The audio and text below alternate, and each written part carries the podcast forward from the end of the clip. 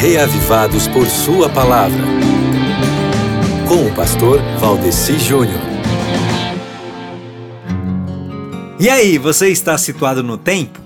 Ontem nós começamos uma nova leitura de mais um livro da Bíblia, o livro das Crônicas, com uma lista bem grande aí que nos leva à lembrança de como tudo começou. Me entende? Essa lista nos leva às nossas próprias origens, meu amigo. A Bíblia existe para nos dar esperança, para nos dar o rumo e nos colocar no caminho do destino certo.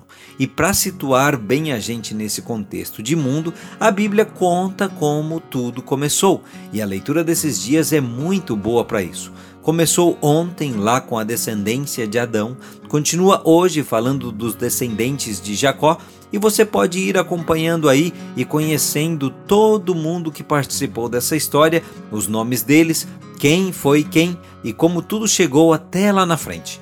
E sabe como é que você liga tudo isso aí com você?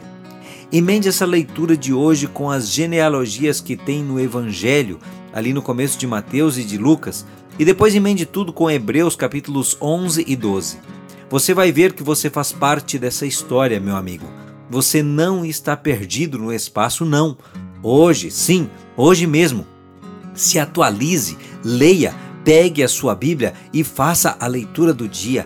Mesmo que você já tiver parado com o seu Reavivados várias vezes, dê continuidade a ele, tá certo? Então, leia hoje 1 Crônicas capítulo 2.